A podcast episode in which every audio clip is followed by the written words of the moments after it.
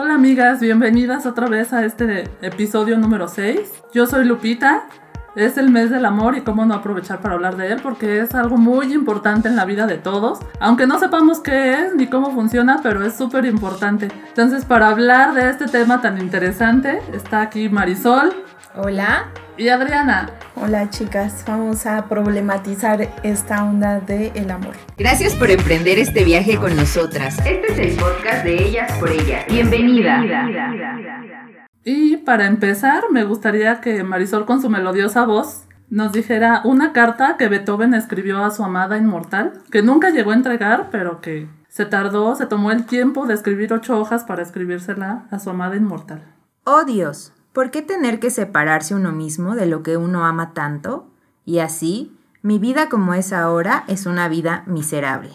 Tu amor me hace el hombre más feliz y el más infeliz al mismo tiempo. Solo puedo pensar en ti, mi amor inmortal. Solo puedo vivir del todo contigo o de ningún modo. Tranquila, mi vida, mi amor, solo pensando en nuestra existencia conseguiremos nuestro objetivo, que es vivir juntos. Qué doloroso anhelo de ti, de ti, de ti, tú, mi amor, mi todo, adiós. Sigue, oh, amándome, nunca juzgues mal el corazón de tu fiel enamorado. Siempre tuyo, siempre mía, siempre nuestro. ¿Qué tal? Súper Qué bonito. y esto nos da como entrada a ir de lleno al tema de amor, ¿no? Cuando hablamos de amor, inmediatamente pensamos en muchísimas cosas, dependiendo de la historia eh, personal de cada uno, pero generalmente asociamos al amor con algo positivo, eh, emociones bonitas, pero sabemos que realmente no todo es miel sobre hojuelas. Pues a mí me resalta la frase de tu amor me hace el hombre más feliz y el más infeliz al mismo tiempo. Entonces parece como que el amor y el sufrimiento van de la mano, entonces si estás enamorado sufres o debes de sufrir pero eso es como más un cliché del amor, que el amor es sufrimiento. Entonces... Creo que debemos de partir o una, una forma fácil de entrarle como a un tema tan complicado como lo puede llegar a ser el amor es considerar que el amor no es algo eh, material, ¿no? No es algo que se pueda ver, no es algo que sepamos que está en algún lugar, más bien lo podemos ver a través de prácticas, ¿no? Las prácticas que llevamos a cabo o de las que no llevamos a cabo y entonces podemos decir, esa persona está enamorada o esa persona no está enamorada. Pero sí es importante como dejar muy en claro que es una construcción.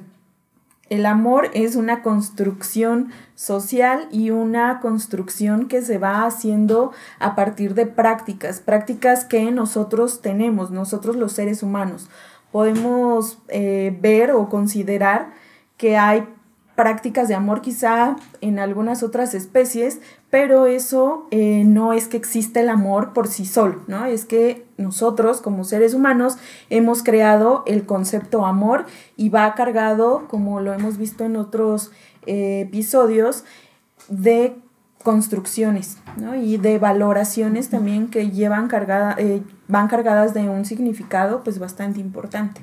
Es que empezar a hablar de amor, podríamos hacer mil y un podcast sobre el amor. Claro. Porque se han encargado filósofos, eruditos, hasta biólogos médicos en descifrar dónde se produce el amor, hacia dónde va y si sí estamos enamorados o no, cuánto dura.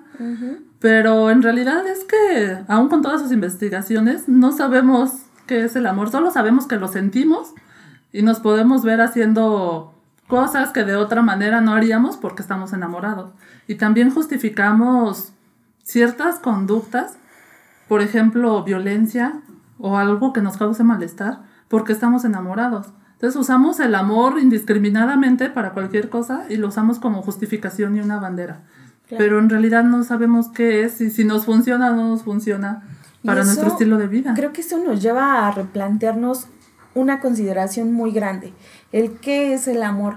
No hay una construcción, no hay una sola definición de lo que pueda significar el amor. El amor va a significar algo muy diferente para mí, como para Marisol, como para ti, Lupita, y allá afuera para cada una de nosotras eh, o de nosotros también el amor significa diferente tipo de cosas. Entonces, eh, actuamos desde lo que creemos que es el amor.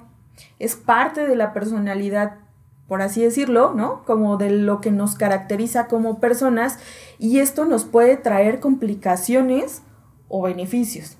¿no? Si yo concibo que el amor es sacrificio, es sufrimiento, es primero poner a la persona antes que a mí, entonces voy a sufrir y voy a pasarla súper mal, ¿no? Hace ratito en el inicio del podcast, antes de darle play, este, estábamos hablando que el amor es simplemente pues pasarla bien, ¿no? No tenemos que empezar a sufrir y entonces partir de esa consideración creo que es muy importante. Desde lo que yo creo que es el amor, es que debemos de partir. Es que lo que crees está bastante sesgado por todo lo que nos han bombardeado que es el amor. Tenemos todas las películas de Disney y por ejemplo en las películas de Disney puedes ir viendo la evolución del amor. Porque en Blancanieves, Blancanieves creo que tiene 14 años y se la besan y ya se va a vivir con el príncipe azul. Ahorita las más nuevas, Elsa, por ejemplo, ya tiene 18 años, es reina, o tiene 20, ya no es una niña de 16 años y ya no la están poniendo como que se tiene que casar con el príncipe azul a la primera. Entonces, nos dicen que tiene que ser color de rosa, que tiene que ser un príncipe azul que va a llegar a nosotras, que nos tiene que hacer felices, que nos va a complementar, porque aparte las mujeres estamos incompletas, somos dramáticas, somos infelices, entonces tenemos vacíos que una pareja tiene que llenar. Y creo que eso le da mucha presión a una pareja, porque entonces le estamos pidiendo que llene esos vacíos. Y si no los llena, vamos a estar insatisfechas con nuestra relación.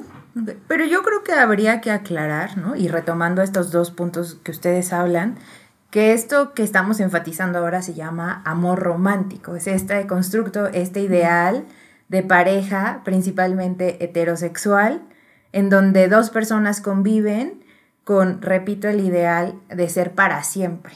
Y de ser color de rosa y de ser hermoso y de ser bonito y pues cuando hablamos de amor en general, como decías, pueden surgir muchas imágenes, muchas ideas, pero cuando hablamos específicamente del amor romántico, viene esta carga social. y sobre todo, nuevamente, para las mujeres, De si tienes cierta edad, pues ya deberías de tener una pareja, ya deberías de haber formado un proyecto de vida personal, pero no necesariamente sucede así. Y complementándolo con lo que tú dices, también la carga de mercadotecnia, la carga televisiva nos hace creer que nosotras somos merecedoras de un amor así. Y pues yo partiría desde la base del respeto, sea cual sea tu amor. Claro, y el amor romántico no hay que olvidar que está súper idealizado. o sea, el amor romántico existe en la literatura, existe en el cine, existe en muchos lados, pero no es funcional. No es funcional a la vida cotidiana, a la vida como la vivimos, porque en la vida cotidiana hay infidelidades, ¿no? Hay eh, maltrato. maltrato, hay violencia, que es parte de esto. Hay muchas cosas que salen de esa idealización y entonces cuando yo estoy casada con esta idea de querer encontrar una pareja que cumpla ciertos rasgos físicos, emocionales, intelectuales, sociales, económicos, principalmente, entonces, una de dos, obligo a la persona que tengo enfrente a hacer eso que yo quiero que sea, o me la paso sufriendo porque no tengo lo que yo creo que debe de ser el amor.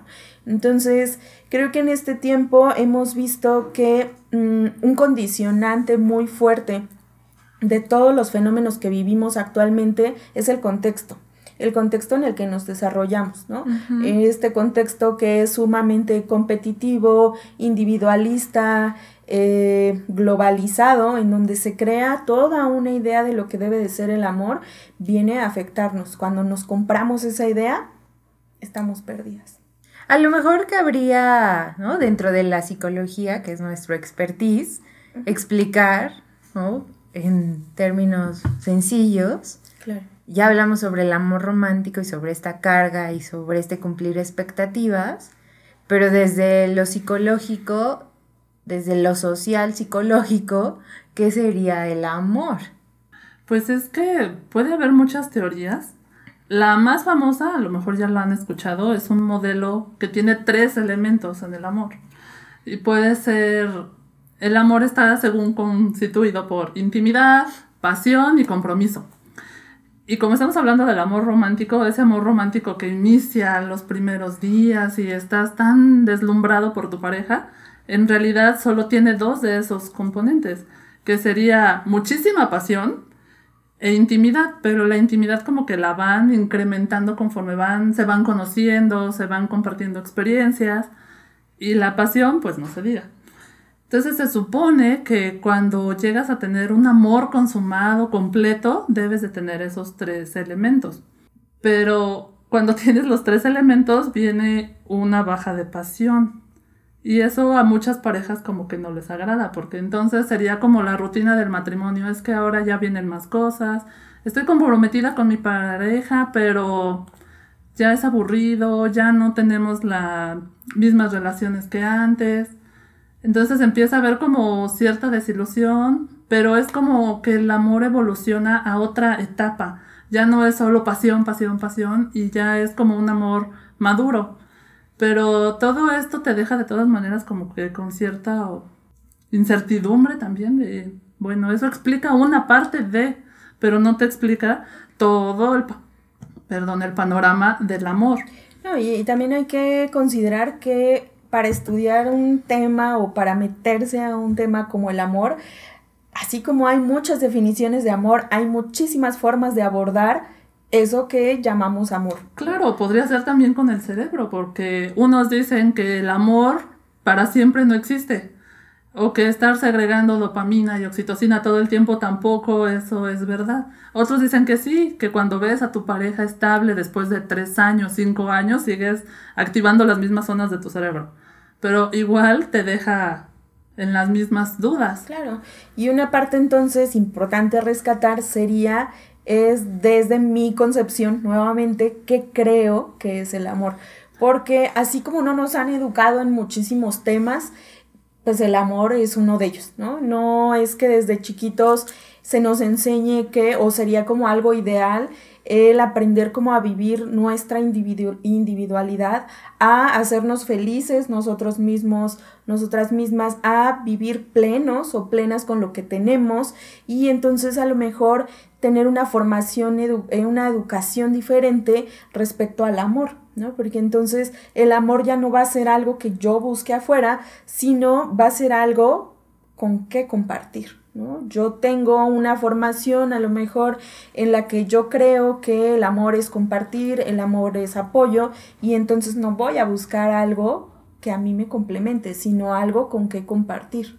Y yo agregaría qué quiero para mí, porque es, podemos casarnos con que no quiero un amor tradicional o una relación de pareja tradicional, o yo quiero que sea una relación abierta y se casan con una manera de hacerlo pero si les gusta algo que se hace en el amor romántico tradicional, que no se hace en una relación más abierta, no la hacen porque no, yo no quiero una tradicional.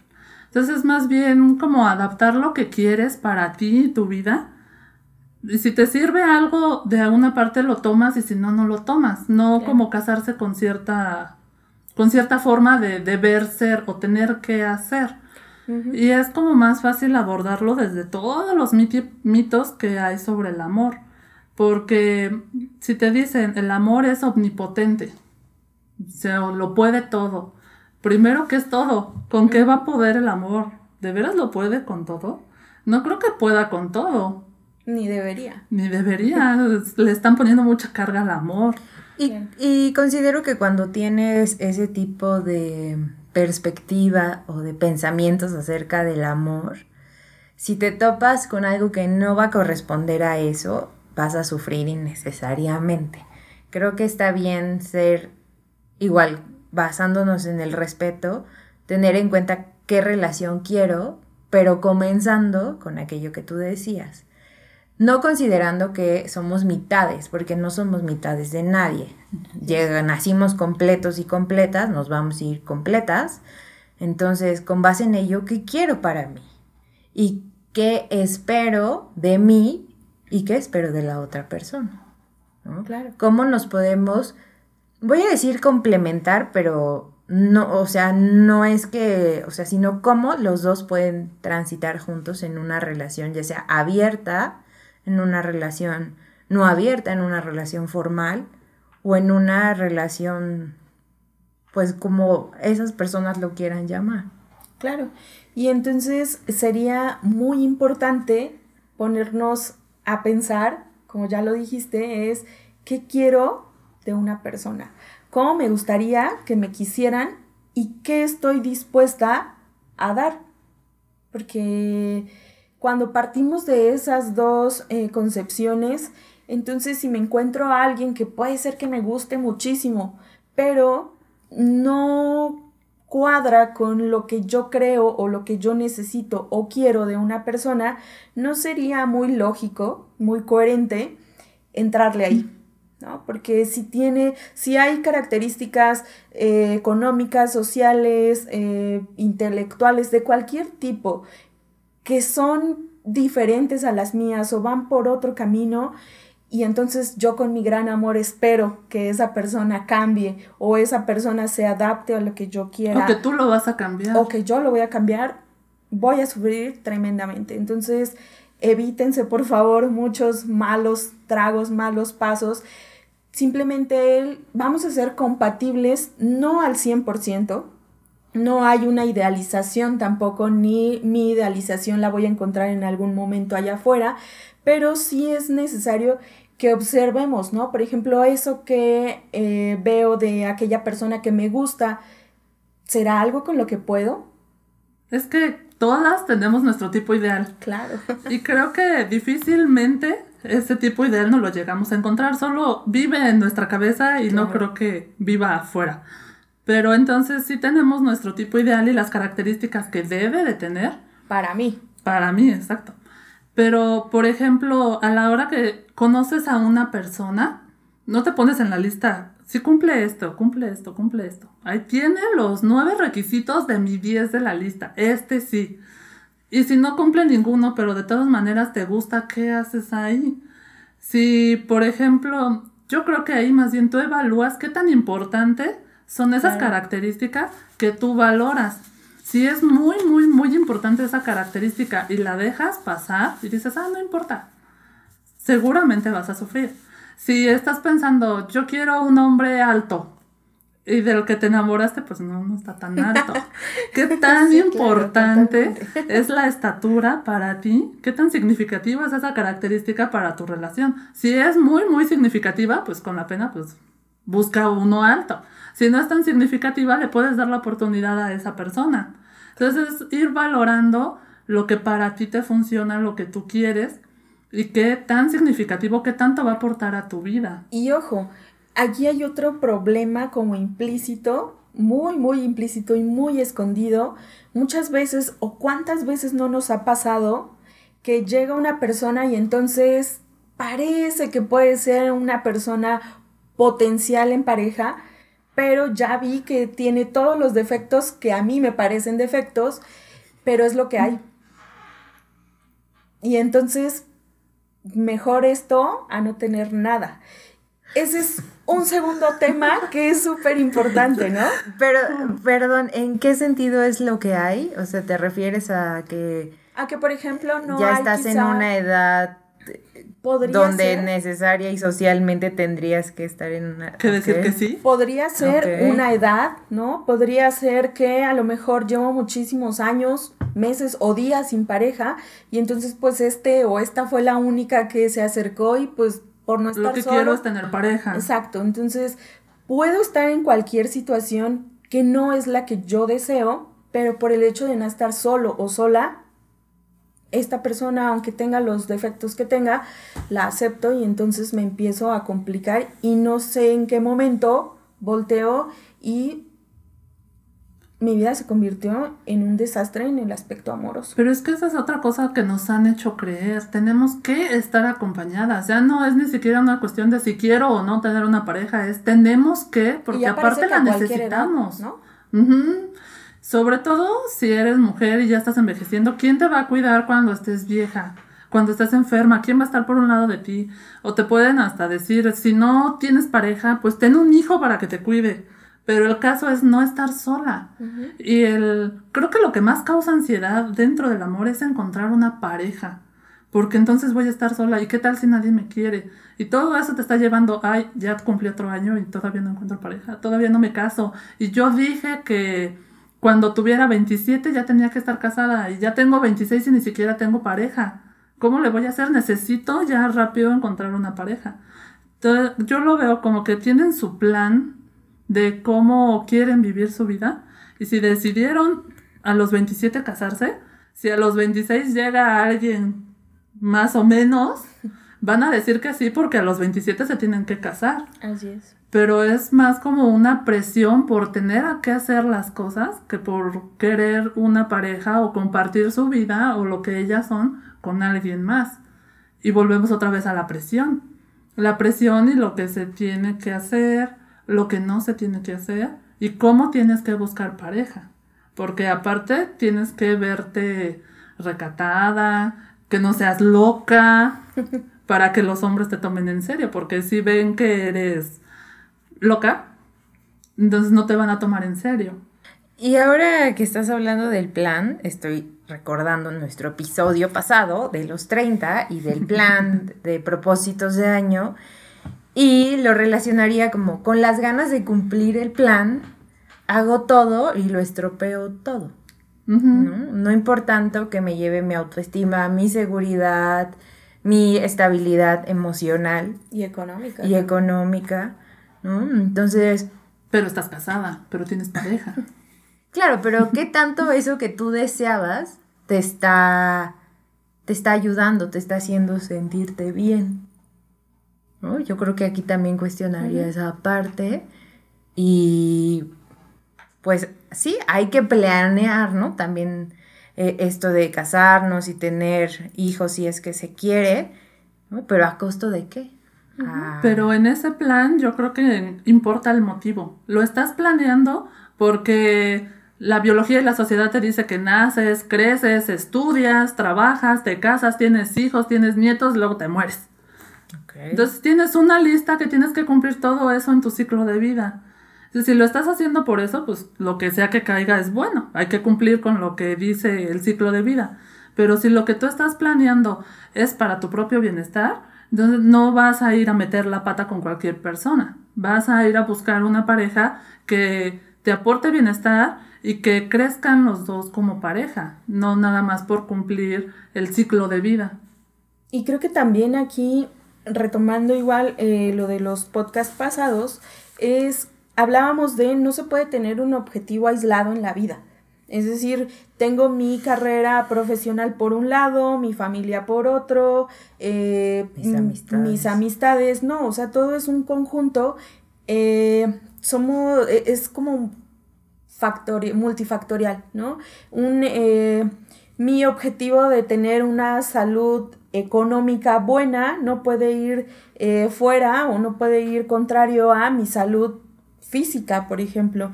Entonces también en este tema del amor muchas veces no nos ponemos a ver qué es lo que tengo alrededor de mí. Es como también para qué me alcanza.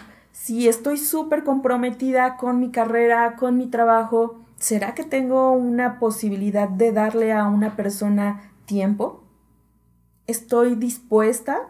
Entonces también es como ese objetivo del amor, si lo quiero o si no lo quiero, tengo que mezclarlo o empezar a ver cómo voy a acomodarlo dentro de mi dinámica de vida.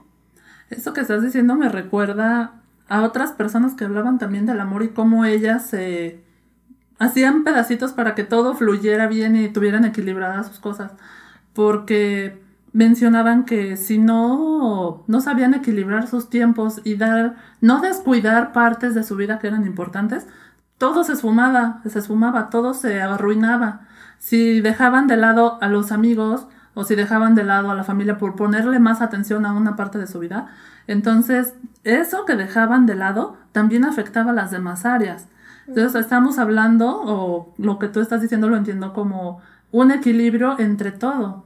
Tener equilibrio en la pareja, en el trabajo, con los amigos, con la familia y no descuidar ninguna parte por ponerle solo atención a una. Y creo que esa es una problemática que en lo particular lo he visto mucho en el consultorio. ¿no?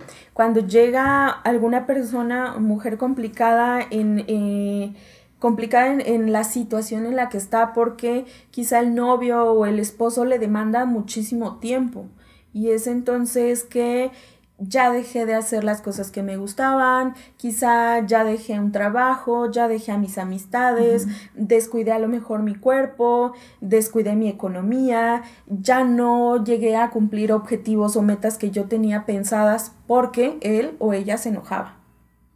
Y entonces volvemos al tema de qué es lo que tú quieres en una pareja. Si esa pareja te está dando el tiempo, el espacio que tú necesitas, vas bien. Y si no, creo que no es funcional porque entonces nos empezamos a eh, meter en problemas y es uno tras otro y entonces ya no podemos ver hasta qué punto nos llegamos a complicar hasta que ya no podemos.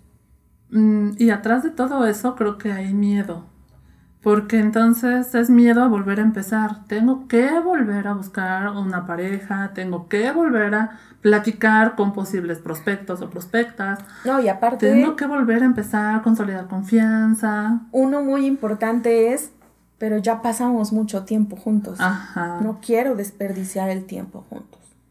¿No? Y es, no necesariamente es una pérdida, por ejemplo, ¿no?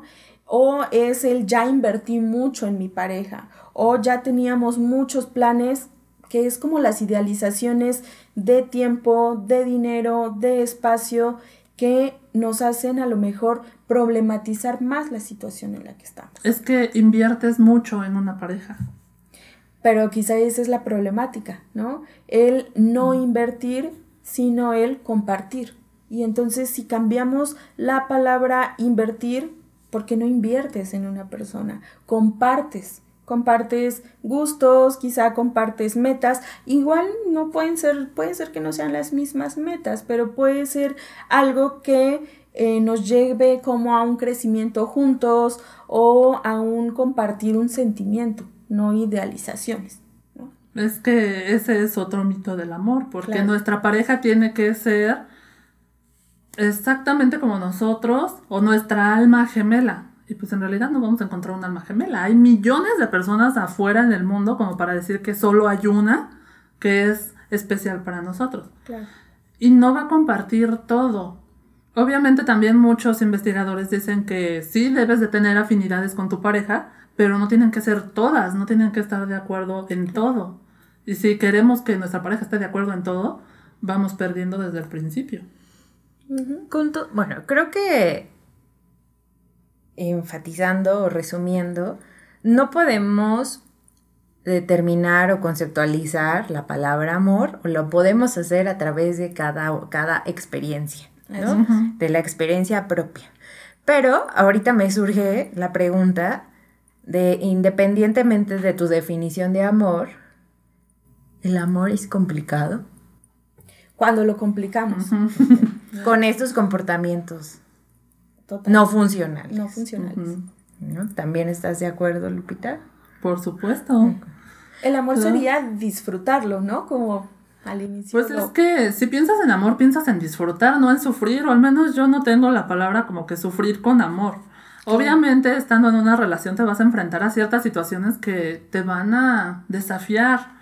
Y el problema no es si el amor las va a vencer, es cómo tú y tu pareja se van a organizar para hacer lo que tienen que hacer y sacarlas adelante. El amor por sí solo no va a hacer absolutamente nada. Claro. Es la organización que tú vas a tener con tu pareja. Pero también otra cosa importante en el amor es que queremos amar a otra persona, pero nos olvidamos de nosotras. Y llegamos al punto de los clichés. sí, porque queremos encontrar todo en la otra persona, pero ¿y nosotras? Porque ya no es el mismo amor de, de nuestras abuelitas, por ejemplo, o de nuestras mamás. Ya como que buscar una pareja ya no es solo por reproducción y perpetuar la especie. Eso ya... O, po- o por deber. O por deber, sí, ya buscas una pareja porque quieres compartir una parte de ti o toda de ti con otra persona. Ya no es tanto un deber de. Pero al buscar una pareja, te olvidas de ti, de lo más importante que eres tú, porque entonces estás viendo, ay, a él le gustan las mujeres que son tiernas. Entonces yo me voy a hacer la más tierna del mundo y la más empalagosa del mundo para gustarle a él. Entonces empezamos a actuar para gustarle a las otras personas, pero nos olvidamos de gustarnos a nosotras mismas. Que igual en algún punto también es, o sea, también es válido darle un gusto a la persona que tú quieres, ¿no? Pero nunca, nunca, nunca dejar de ser tú misma. Es cómo puedo ser quizá atractiva al otro, cómo puedo ser amorosa con el otro, pero sin dejar de ser lo que yo soy. Y entonces ahí eh, viene un punto muy importante que Marisol ha recalcado durante mucho tiempo, que es cada persona es experta en sí misma. Entonces, si yo conozco mis limitaciones en cuanto al amor o eh, mis virtudes, puedo echar mano de ellas y entonces los clichés usarlos a mi favor.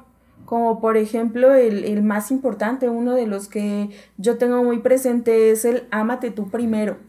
Cuando acaba una relación, ¿qué pasa cuando acaba una relación? Que tú quieres a todos menos a ti. Entonces, ¿cómo cuesta allá afuera que te dicen es que para estar bien con alguien más tienes que estar bien primero contigo misma? Primero quiérete tú, si no, no se puede. ¿Y cómo hago eso? ¿Y cómo hago eso?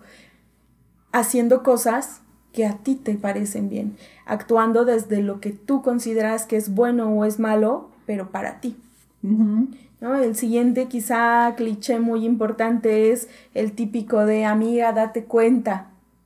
Todo mundo allá afuera puede estarse dando cuenta que estás recibiendo quizá malos tratos, eh, injusticias, millones de cosas que podamos pensar y que entonces es el amiga, date cuenta, pero todos se dan cuenta menos, Menos tú. tú. Porque estás enamorada, porque dicen que el amor te ciega y ya no puedes razonar porque estás enamorado. Y entonces es importante ponernos a, a ver qué es lo que considero que es o no es amor. Porque puede ser un paso o una línea muy delgadita en la que ya estaba disfrutando y de un momento a otro, eso de un momento a otro es, eh, no es que sea de un segundo a No. otro, es que a lo largo de muchos meses, días o años han llevado, se han llevado a cabo prácticas, ¿no? cosas que a mí no me han gustado, pero como estaba enamorada, las dejaba pasar. Y entonces llegó un momento en el que, chin, el amiga date cuenta ya me pegó. Y entonces ahora sí me doy cuenta y Per- perdón que te Sí. interrumpa. Y aquí yo, yo quisiera nombrar qué cosas son aquellas que Claro. enfatizarían el amiga, date cuenta. No son conductas que sucedieron de la noche a la mañana y tampoco son conductas que tú no sabías. Así ¿no? es.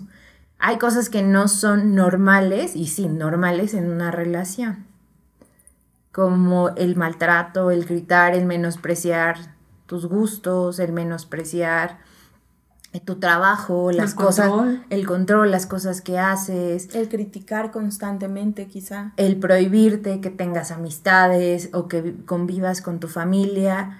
No, y, y sí quisiera enfatizar mucho aquí, ¿no? Porque me parece que aunque lo recalquemos y lo recalquemos no solo en este espacio, sino en todos los espacios, dado el contexto nacional, ¿no? Aquello que se esconde en el lo hago porque te quiero, lo hago porque te cuido, lo hago porque yo sé más que tú, no es amor. Eso se llama violencia y es violencia psicológica. Y hay una delgada línea que es así, es transparente. En, ah, sí, me, lo hace porque pues no me cuida, porque quiere que yo no haga ciertas cosas. Y al final va a ir creciendo, ¿no? Eso que te molesta va a ir creciendo. Y si algo no te hace sentir bien en tu relación, sea del tipo que sea, incluso abierta, es un punto para, para actuar, para cuestionar. Tienes razón porque esa línea es tan invisible Que yo he escuchado que dicen que los celos, que les gusta que la celen. Pero si los no hay celos, no la No la quiere. quiere. Entonces, ¿dices, ¿celos? Oye, no, de la intensidad que sean, los celos son celos y ya. Pero, ay, me está celando. Sí me quiere. Oye, ¿por qué no me celaste? ¿No me quieres? Al principio puede parecer lindo, Romántico. divertido, pero los celos puede ser una cosa destructiva. destructiva. puede llevar a muchísima violencia, pero como dije al principio, lo justificamos con el amor. Usamos la palabra amor como ahorita se usa loca. Ahorita ya todo el mundo es loco y antes se usaba loco nada más para las personas que estaban enfermas. Y ahorita el amor todo lo justifica, todo se puede hacer, pero tienes la bandera del amor al principio, entonces como lo estoy haciendo con amor es permitido. Y bueno, con este tema yo creo que podríamos seguirnos casi 24 horas aquí y dar para mucho. Pero creo que ya tienen una idea de lo que pueden ir haciendo o no en sus propias relaciones, en su propia vida. Piensen antes qué quieren para ustedes. Piensen qué puede aportar para su amor propio, para su bienestar, si les conviene o no les conviene. Parece que la palabra conviene suena medio feo, pero es, es real. Es si te mejor. conviene para tu vida, Si te hazlo. funciona. Bueno, cambiamos Sí. conviene por funciona. Si te funciona, vas. Si no te funciona y algo te causa comezón y no te complace por completo, mejor aléjate y busca algo que de verdad aporte a tu felicidad. No, no hay que irnos con lo que se espera del amor, lo que se cree del amor, lo que vemos en las películas, porque las películas duran dos horas. No te dicen que es el amor, solo la parte bonita. Entonces, hay que trabajar una misma para cada una de nuestras vidas y encontrar algo que valga la pena, no conformarnos con algo porque ya está ahí, es lo que llegó y ya. Pues yo enfatizaría en el autocuidado, con base en la autoestima, saber qué me gusta, qué no me gusta, y permitir o no permitir ciertas conductas del otro. Y como sabemos que las relaciones de pareja, el amor es muy complicado, pues siempre pueden escribirnos, siempre pueden preguntarnos. Y pues nos gustaría saber qué opinan de este episodio, si el amor coincide con eso que ustedes están viviendo o no. Yo quisiera, para cerrar, algunos puntos que sí quisiera que consideraran el convertirse en eso que quieres encontrar. Es el mayor cliché con el que yo me he encontrado, con el que en mi historia así personal, eh, de los que más me molestaba, el conviértete en eso que quieres encontrar para que entonces no lo busques, ¿no? Complementate tú, rompe estereotipos, eh, no solamente es atractivo un hombre soltero a cierta edad, también una mujer lo es. O si estás en, en una pareja, eh, piensa cuáles son tus reglas del juego. Y esas reglas del juego, séle fiel totalmente a esas reglas y no permitas que el otro las rompa. Y si las rompe, no es amor, no tiene que ser amor. Eh, la coherencia y la congruencia con uno mismo es súper importante cuando hablamos de un tema como puede ser el amor, porque está en todos los aspectos de nuestra vida. Entonces, eh, piensa qué consecuencias puede tener el estar en una relación que no te gusta, que no te satisface, y piensa qué consecuencias positivas puede traer a tu vida el estar con una persona que consideres adecuada. Entonces, para mí esos serían todos las, los puntos con los que me gustaría que se quedaran. Y pues no hagan otra cosa que no les guste. Por ahí ya escuchaba que un autor, creo que era Fromm, decía que el amor no es un sentimiento, el amor es una práctica. El amor se crea a través de hacer cosas. No te puedes enamorar de alguien nada más porque es bello o es bella, que pues también está lindo. Pues es la primera impresión nada más, pero tienes que hacer más cosas. El amor es una práctica, entonces si quieren enamorarse, practíquenlo, háganlo bonito y seguro y funcional para ustedes. Rieguen su amor propio y con su pareja. Pásenla bien y no se compliquen. Quiéranse mucho y disfruten. Si están solas, si están casadas, si tienen pareja o no, solo disfruten y trabajemos por nosotras mismas. Muchas gracias amigas por escucharnos, por acompañarnos en esta aventura que empezamos. Les recuerdo que estamos en Facebook, en Instagram y en YouTube. Síganos, manden todas sus dudas y nos escuchamos en la próxima. Por ella. Psicología para fortalecer a las mujeres.